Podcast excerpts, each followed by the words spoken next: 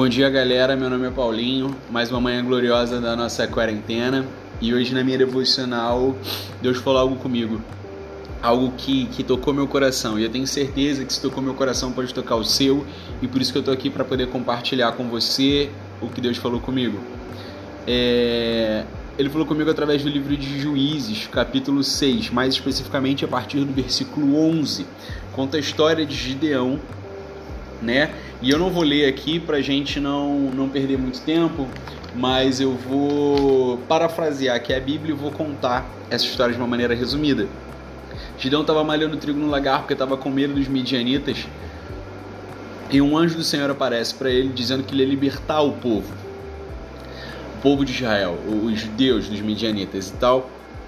E e ele se vê meio que impotente, ele se vê diante de, de algo muito grande que ele não se, não se via capaz de fazer.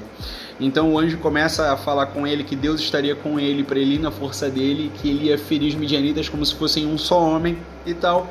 E depois daquele encontro, ele não acredita muito se é um anjo, não acredita muito que é Deus falando com ele e tal. E ele fala: que se fosse da parte de Deus mesmo, que ele esperasse, porque é, ele queria presentear, que o anjo esperasse, pois Gideão queria presenteá-lo. Então Gideão vai para casa, prepara pão, prepara carne e volta para dar o presente ao anjo.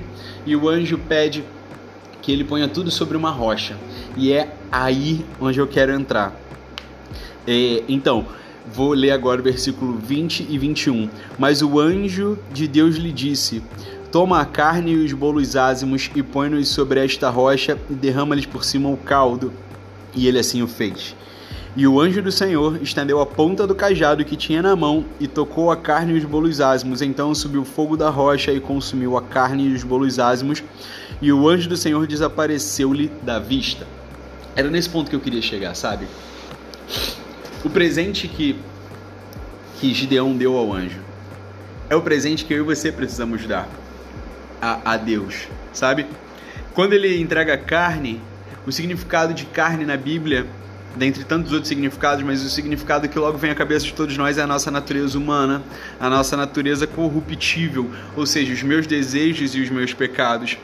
E o pão, o pão no Antigo Testamento, ele é visto como o principal alimento dos judeus, ou seja, nosso principal alimento terreno, aquilo que é, alimenta o nosso corpo, aquilo que alimenta a nossa carne.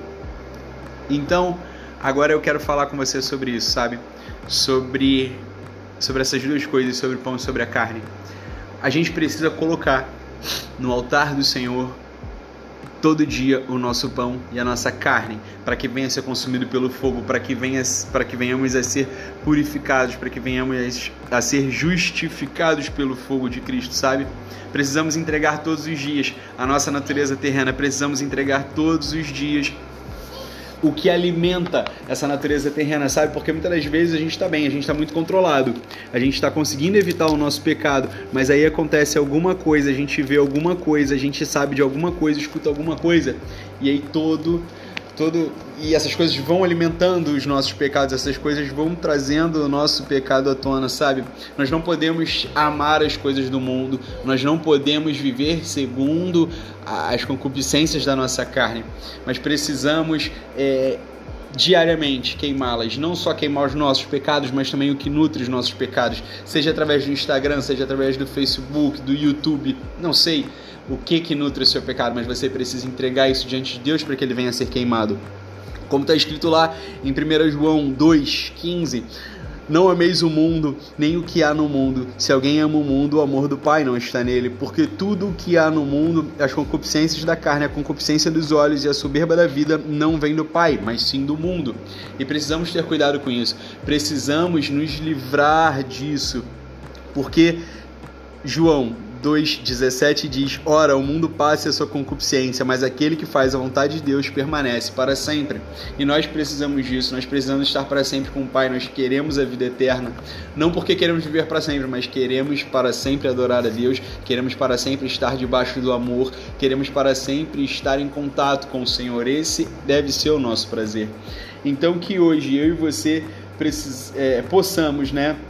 Entregar diante de Deus não só essa nossa natureza carnal, essa natureza é pecaminosa, mas também possamos entregar diante do Pai aquilo que nos rouba dele, aquilo que alimenta essa nossa natureza, sabe?